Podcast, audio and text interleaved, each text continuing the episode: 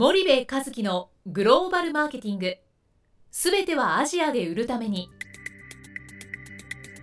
ポッドキャスト森部和樹のグローバルマーケティング。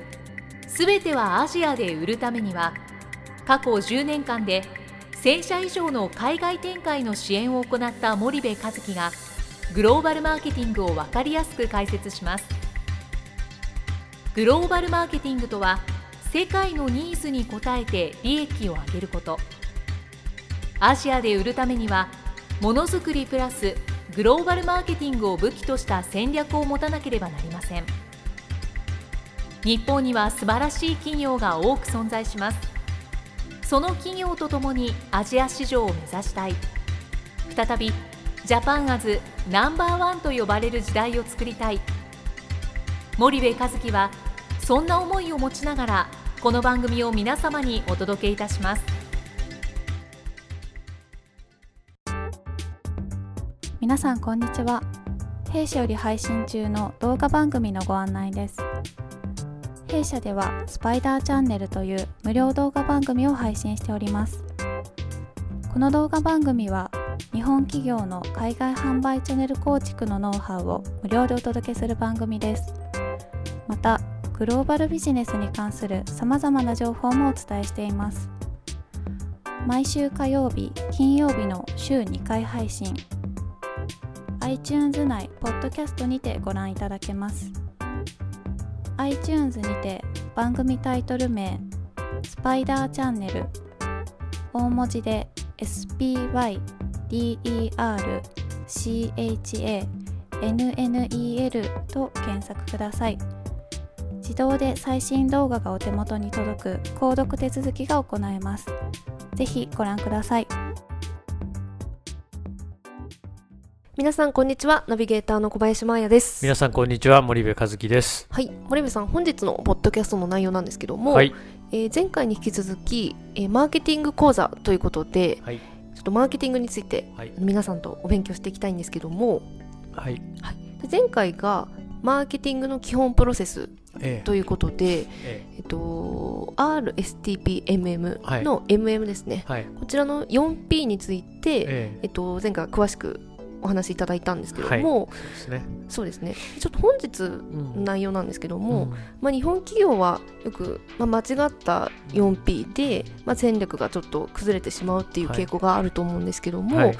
この間違った 4P にしないためには、まあ、どうすればいいのかちょっとうん本日はお話しいただけますでしょうか？えっとそれはまあアジア新興国に進出する際のはい。4P の設定が、はい、まああんまりこう上手でないってはいいうことだよね、うんうんうん。でじゃあその 4P をどうすれば、まあ、うまく設定できるのかと。はいいうことだと思うんだけども、はい。えっとまあ、結論から言うとね、はい。4C で考えるってことがすごく重要で、4C えっでえる、うん、ややこしいんだけど、はい。そのえっと 4C っていうのはねはい。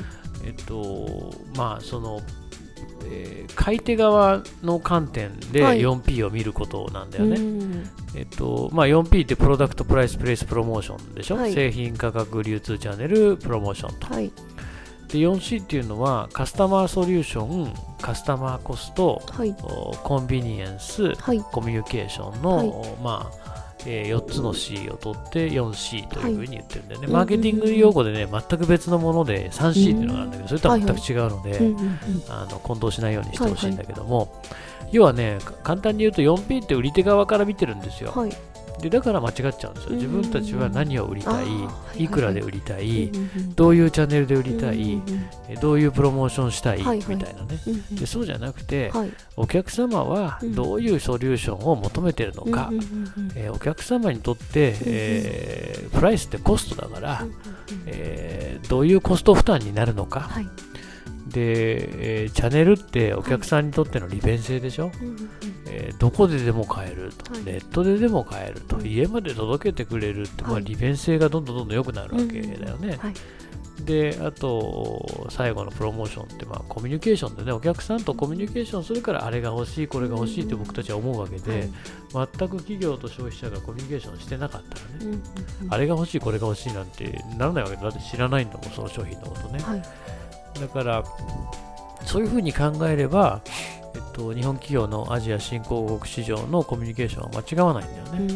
自分たちが何を売りたいかじゃなくて、現地の人たちが何を求めているのかっていうことをベースにする。で、えーと、現地の人たちの,、まあそのコスト感僕賄えるっていうのがすごい重要だって前に 4P の時に言ったと思うんだけど、これがまさに 4C の考え方なんだよね。あの高い安いじゃないんだよね、賄えるっていうことを、まあ、消費財の場合はね、で B2B の場合は、まあ、あの適正な価格っていうのはあるわけなんだけども、はい、やっぱり、えっと、ユーザーとか消費者側の観点で考えるっていうことがやっぱすごく重要で。うん、で MT だけじゃダメで TT もやれって B2C はね、はい、TT もやらなきゃダメだよって言ってるのは、はい、これはもう構造上の利便性流通チャンネルの利便性から言って、うん、TT で買えないと、はい、回転にとって不便なんだよね。そうですね、うん、だから結局その MT 中心になっちゃうと、それはまあ 4C じゃないよね、と。あの買い手側の観点で見れてないよね、という話になっちゃうし、プロモーションも、はい、まあとにかく売れてからちょっと考えようかじゃあ、まあだってそもそも知らないものは失敗できないから、手に取らないよということなので、まあ、また話が長くなると負け負けって手であの負けのサインさ出されるんで えっと、まとめると、はい。えー、買い手側の、観点で見るということが 4P にとっては非常に重要、うん、いうことで、えー、よろしいでしょうか。はいありがとうございます。じゃあ本日は、はい、えっとまあ 4P を間違わないためというか、うん、正しい 4P について、うん、はい、解説いただきました。はい、はい、じゃあ本日はここまでにいたします。リスナーの皆様ありがとうございました。はい、ありがとうございました。本日のポッドキャストはいかがでしたか？番組では森部和樹への質問をお待ちしております。ご質問は podcast アットマーク spydergrp.com ポッドキャストアットマークスパイダー grp.com までお申し込みください。たくさんのご質問をお待ちしております。それではまた次回お目にかかりましょう。